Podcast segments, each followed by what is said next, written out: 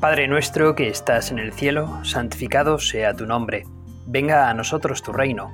Hágase tu voluntad, en la tierra como en el cielo. Danos hoy nuestro pan de cada día. Perdona nuestras ofensas, como también nosotros perdonamos a los que nos ofenden. No nos dejes caer a la tentación y líbranos del mal. Amén. Hola a todos los que nos estáis oyendo. Os habla aquí otro sacerdote que quiere adentraros en la meditación de este segundo domingo de Navidad, un domingo pues lleno de también esperanza porque Cristo ya ha nacido, Cristo se ha hecho presente entre nosotros, el mismo verbo se ha encarnado, la palabra de Dios encarnada y es el Emmanuel, el Dios con nosotros. Humilde en, esa, en ese pesebre de Nazaret, sin embargo, nos trae la alegría y la paz, el niño Dios.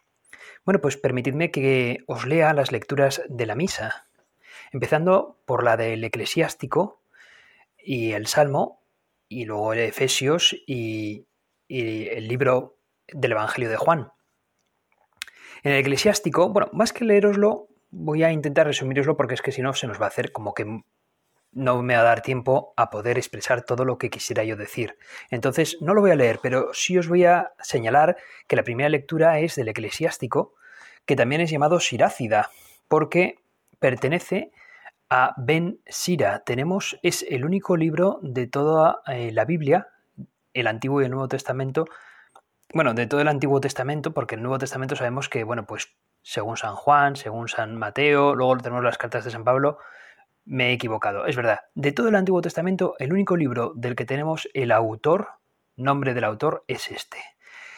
Ben Sira, por eso se le llama Sirácida a este libro. Y este hombre fue un, un bueno, pues un, un sabio, un escriba apasionado de la ley, y escribió este libro aproximadamente en torno al 180 a.C. en el entorno de Jerusalén. Y este hombre estaba preocupado por transmitir el patrimonio religioso de Israel a, bueno, a las nuevas generaciones de judíos que se veían atraídos por las nuevas ideas que traía el mundo griego, porque recordad que Jerusalén ya había sido conquistada por los griegos. Se está infiltrando en la sociedad judía ese helenismo. Y contra esto, pues, bueno, o con la idea de, recordar la tradición judía, escribe Ben Sira la Sirácida. Y la verdad es que es un libro en el que se habla de la sabiduría. Y entonces dices, ¿por qué la sabiduría la mezclamos aquí en medio de la Navidad? Pues sobre todo por lo que dice. Porque fijaos, habla de la sabiduría como en dos esferas, una desde el ámbito celeste y otra desde el ámbito pues, de la tierra, el terrestre. Y fijaos lo que dice con el celeste. Habla de la sabiduría. Su tienda está en las alturas y su trono es una columna de nube. Y en el ámbito terrestre dice, crecí como cedro del Líbano, como ciprés de las montañas del Hermón, como terebinto extendí mis ramas, un ramaje de gloria y de gracia. Y es que en realidad esto es una reflexión que nos conduce al Evangelio que luego vamos a escuchar después, el de San Juan, porque en realidad, ¿quién es la sabiduría? Pues está hablando de la personificación de la sabiduría. Está diciendo que, que, que la sabiduría es una persona que está en las alturas, pero que a la vez crece, nace, crece, pues como un cedro del Líbano, es decir, en la tierra prometida. Y por eso podemos decir que Cristo es ese Dios que existía desde el principio, que se hace hombre y que crece en mitad de nosotros. La sabiduría de Ben Sirá está señalando a Cristo ya, a Cristo que nace de las alturas, pero que se ha acampado en medio de su pueblo. Por eso, en el Salmo, que siempre va unido con esta primera lectura, los salmos de las misas siempre van unidos con la primera lectura. Bueno, pues el salmo que se elige dice lo siguiente, la palabra se hizo carne y acampó entre nosotros, unido a la sabiduría. Ben Sira está haciendo de profeta de algún modo, señalando que Jesús de Nazaret se va a dar, va a venir el Mesías, que es ese Dios que está en las alturas y que se hace hombre como nosotros y echa raíces en la tierra prometida como echan las raíces pues los cipreses, los cedros del Líbano, los cipreses de las montañas del Hermón o los terebintos. En la segunda lectura es ya San Pablo quien nos escribe, quien escribe al, al pueblo de Éfeso. Y San Pablo escribe esto desde, desde la cárcel. Es una de las, de las cartas de la cautividad que se dicen de San Pablo. Y bueno, y él escribe unos preciosos himnos de alabanza a Dios en esta carta. ¿Por qué? ¿Por qué escribe San Pablo alabanzas a Dios? Pues porque nos ha escogido a todos. Y dice a judíos y a, y a gentiles. Y a todos, ¿por qué nos ha escogido? Pues para ser hijos de un mismo Dios. La filiación divina es algo de lo que tenemos que hablar a lo largo de, esta meditación. San Pablo señala, somos hijos de Dios, nada menos que somos hijos de Dios. Y ha escogido a todos y por eso pues da las gracias San Pablo y hace una petición a Dios para que le conceda una mejor, para que, para que nos conceda conocer mejor la gracia que Dios ya nos ha dado. Y, e invita a los efesos a rezar junto con él en esta bendición.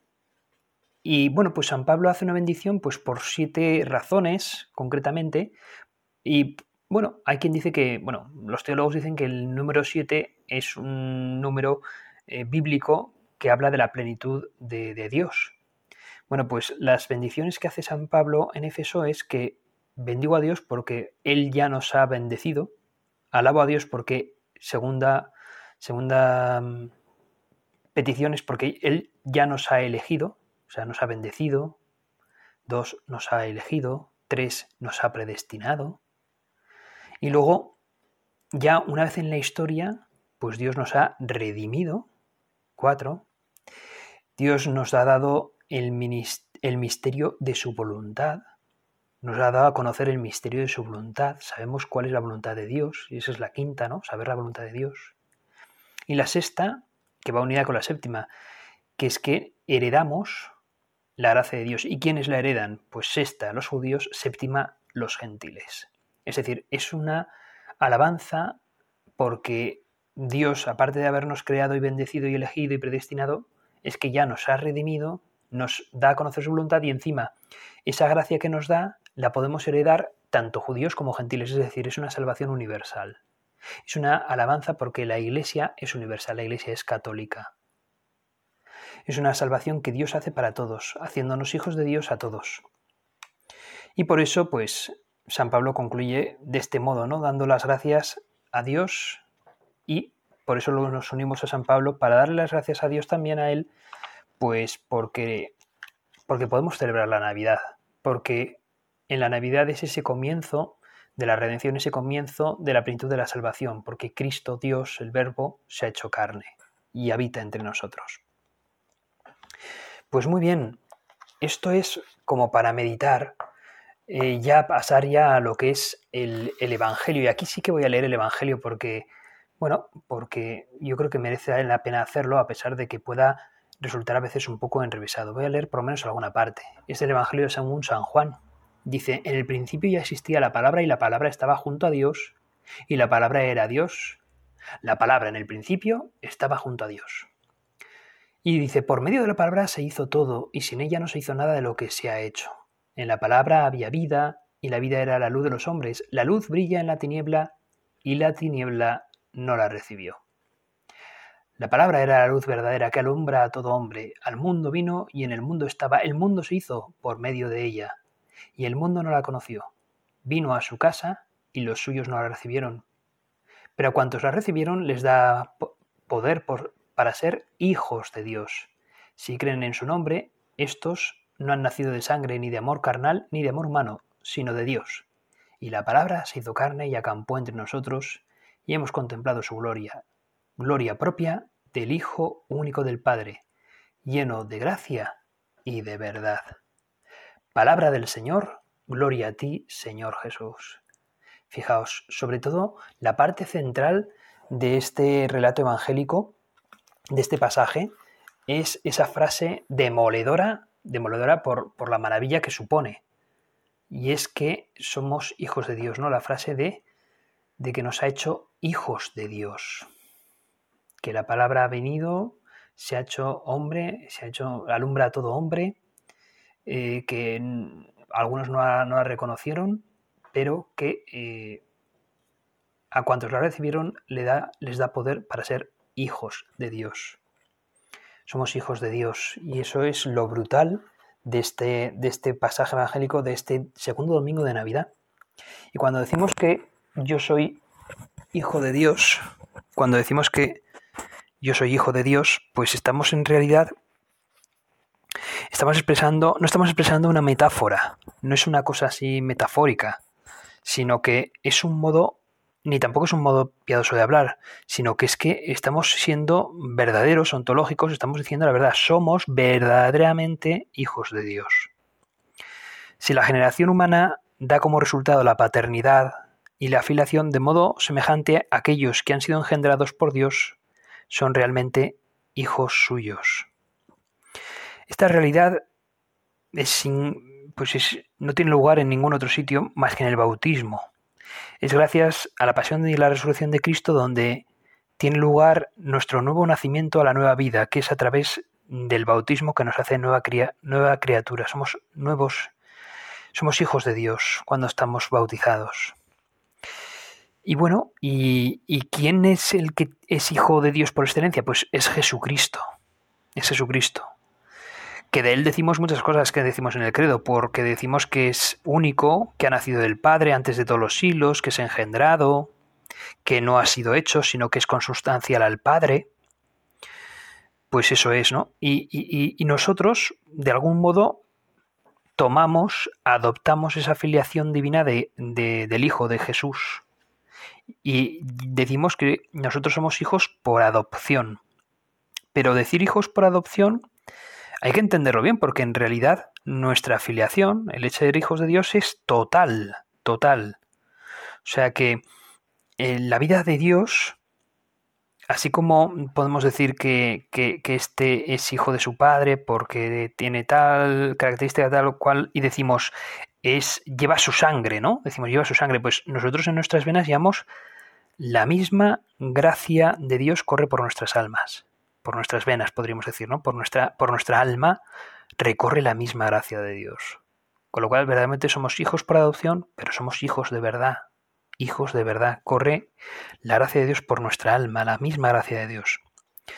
Por eso, estamos llamados a llamar de manera natural Padre a Dios. Es más, podemos decirlo como, como somos también mm, seguidores de Jesús, Jesús es nuestro modelo, es nuestro Mesías, nuestro Salvador, nuestro Redentor, pues imitamos a Jesús, ¿no? La santidad está en imitar a Cristo, en imitar a Jesús. ¿Y qué, cómo le llamaba Jesús a su padre?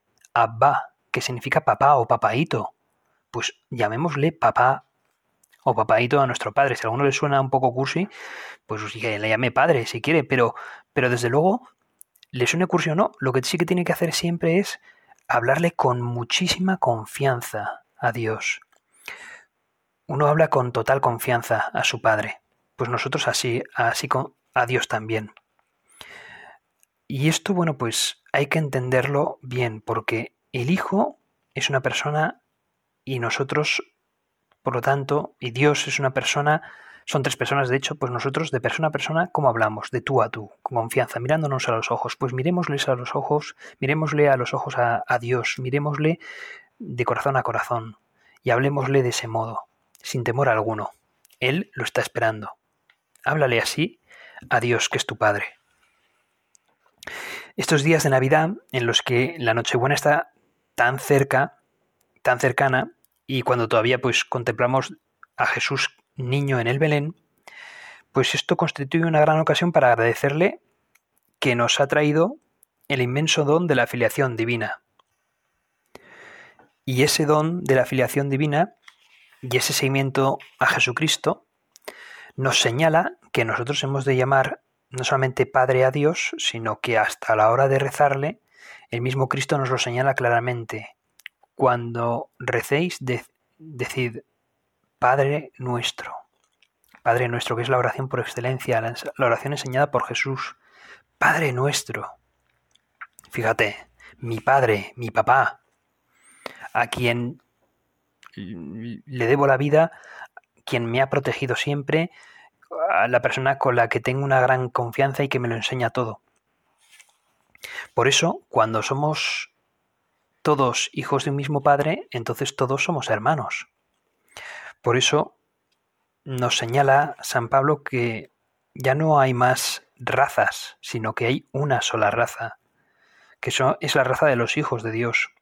Ya no hay más, por tanto, ya no hay más colores, que si negros, amarillos, blancos, rosados, piel roja, da igual, o sea, es que ya no hay más colores, somos todos de un único color, el color de los hijos de Dios. Decimos que hay muchas lenguas, pero en realidad puede haber solamente una lengua, que es la lengua con la que habla la gente desde el corazón y la cabeza, sin ruidos de palabras, pero sabiendo que somos hijos de Dios y dando a conocer a Dios también a través de nuestras obras. Y eso sería un lenguaje. Y tenemos la certeza de que Dios quiere lo mejor para nosotros. Y eso nos lleva a abandonarnos a Dios de un modo alegre, sosegado.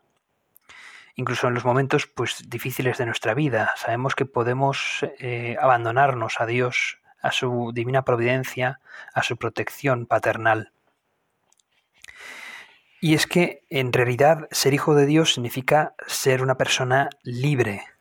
Y eso es la verdadera libertad. ¿Por qué? Porque lo dice el, mismo texto eh, de la Sagrada Escritura. Dice la libertad de los hijos de Dios. Habla de la libertad de los hijos de Dios. Ser hijo de Dios, sentirse hijo de Dios, actuar como hijo de Dios es actuar con plena libertad.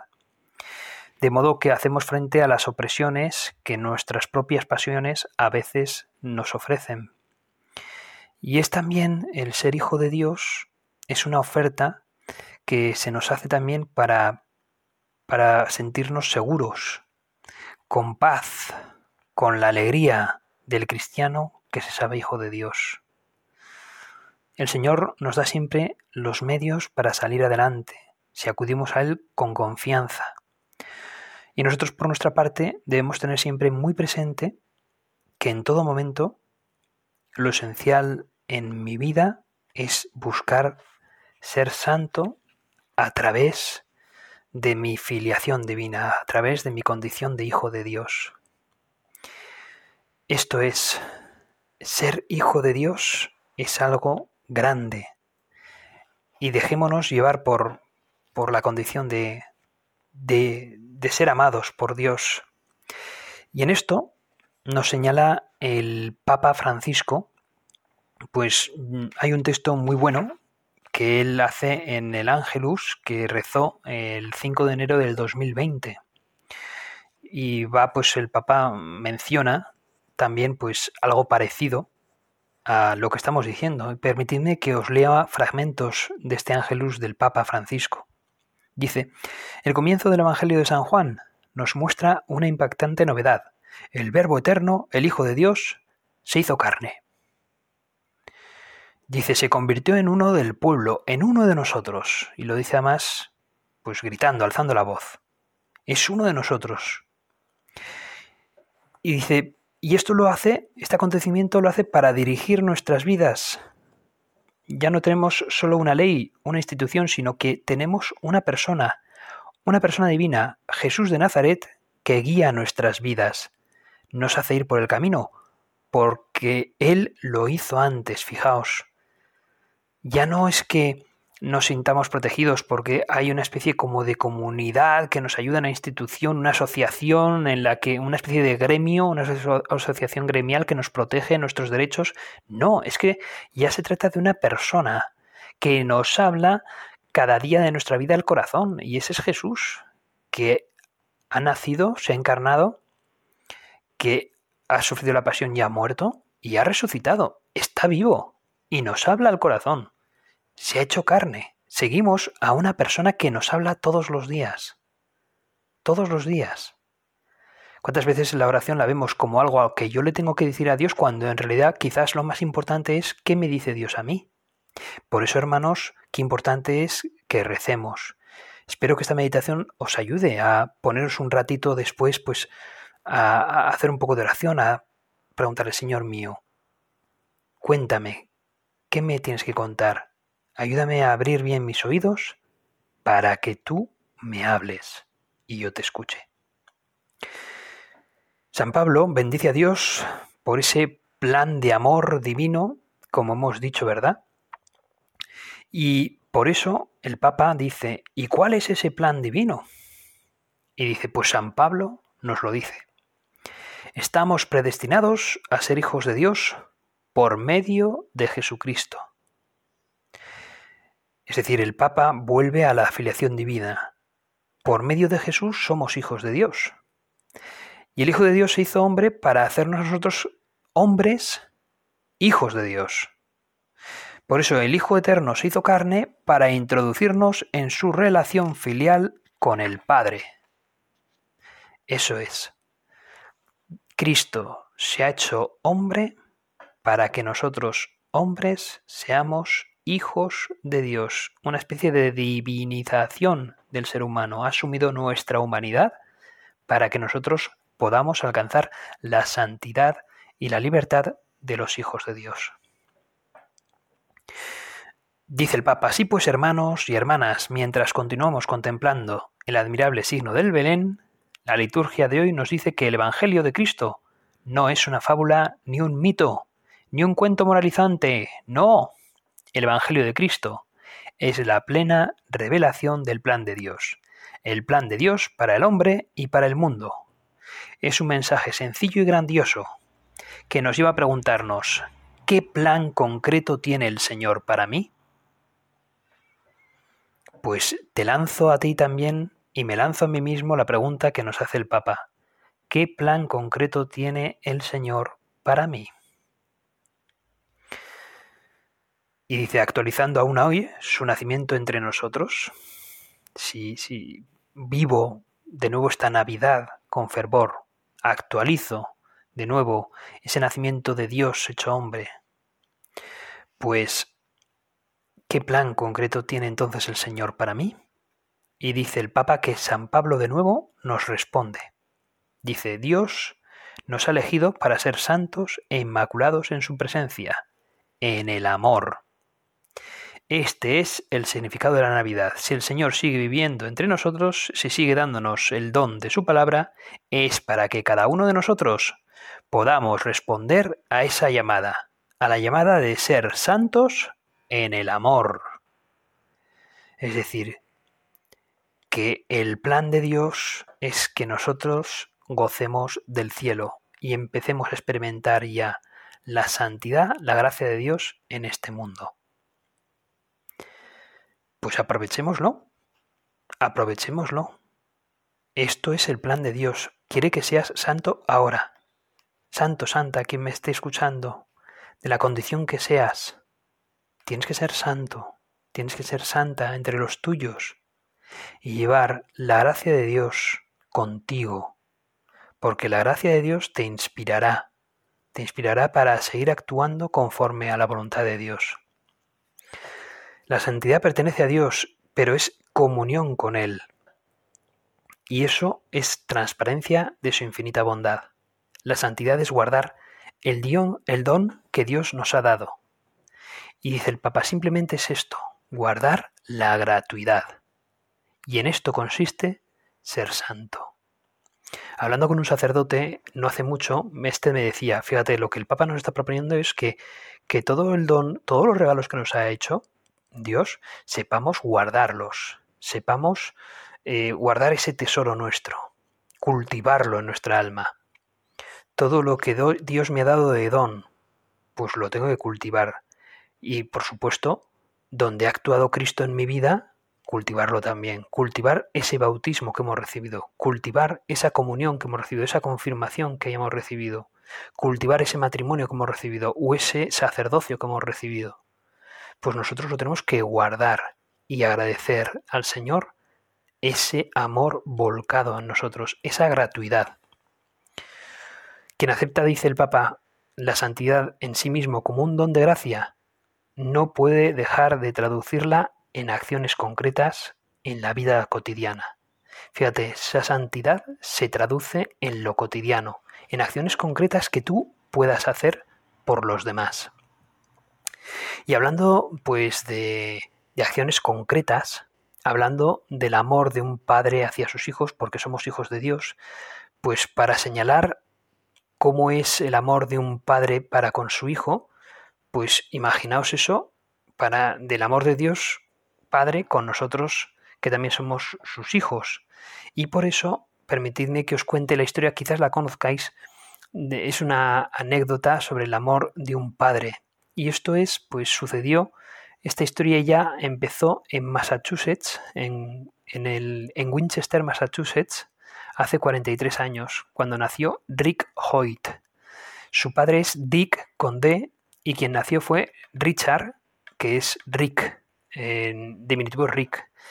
Y Rick eh, nació pues con problemas porque se le enredó el cordón umbilical alrededor de su cuello de su cuello y eso dañó su cerebro y sus extremidades, de tal modo que Rick siempre tuvo que ir en silla de ruedas y nunca podía expresarse. De hecho, decían que era un vegetal, pero sin embargo su padre, Dick, eh, notó que su hijo, bebé, le seguía con los ojos allá por donde él se movía en la, en la habitación. Y eso le dio esperanza y entonces el padre, Rick, eh, perdón, el padre Dick, madre mía, qué lío, ¿eh? El padre Dick, eh, cuando su hijo cumplió 11 años, lo llevó a un departamento de ingeniería de la Universidad de Tufts.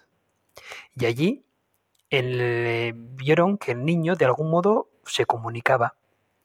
Y entonces el padre le dijeron al padre, tú cuéntale un chiste. Y entonces le contó un chiste y el niño le sonrió.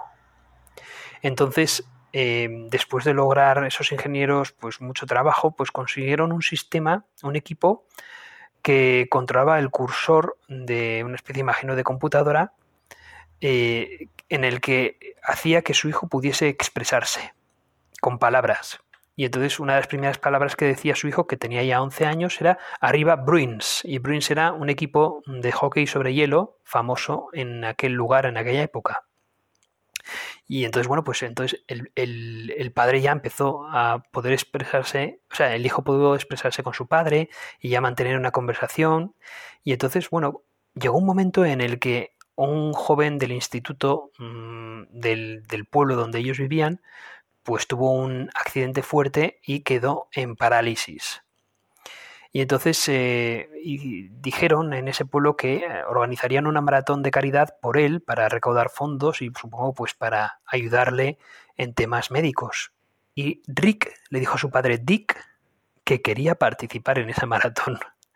Y el padre, de manera sarcástica, le dijo, jamás he corrido una milla seguida, ¿cómo voy a empujar a mi hijo cinco millas? Más aún, una maratón entera, ¿no?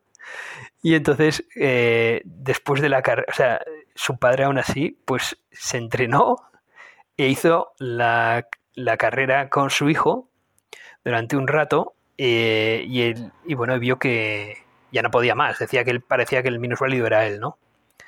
Y sin embargo, el, el niño, luego con el cursor, con el aparato, le dijo que papá, cuando estábamos en la carrera, pude sentir como si ya no estuviese más discapacitado.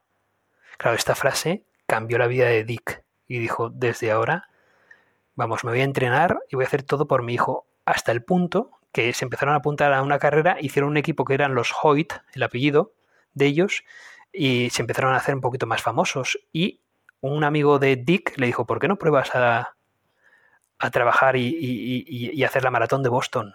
Y llegó el año 79 y quisieron apuntarse a la maratón de Boston, de Boston, pero les dijeron que de ninguna manera, que los Hoyt no eran un solo corredor y que además no podrían llegar al límite inicial a través del cual se permite a uno correr la maratón de Boston. Bueno, pues se entrenaron de tal modo que, unos años después, en el 83, pudieron entrar dentro del registro de correr la maratón de Boston porque había conseguido Dick ponerse tan en forma, tan en forma por su hijo, que eh, cumplieron el límite de velocidad para poder para poder ingresar en la maratón y la cumplieron.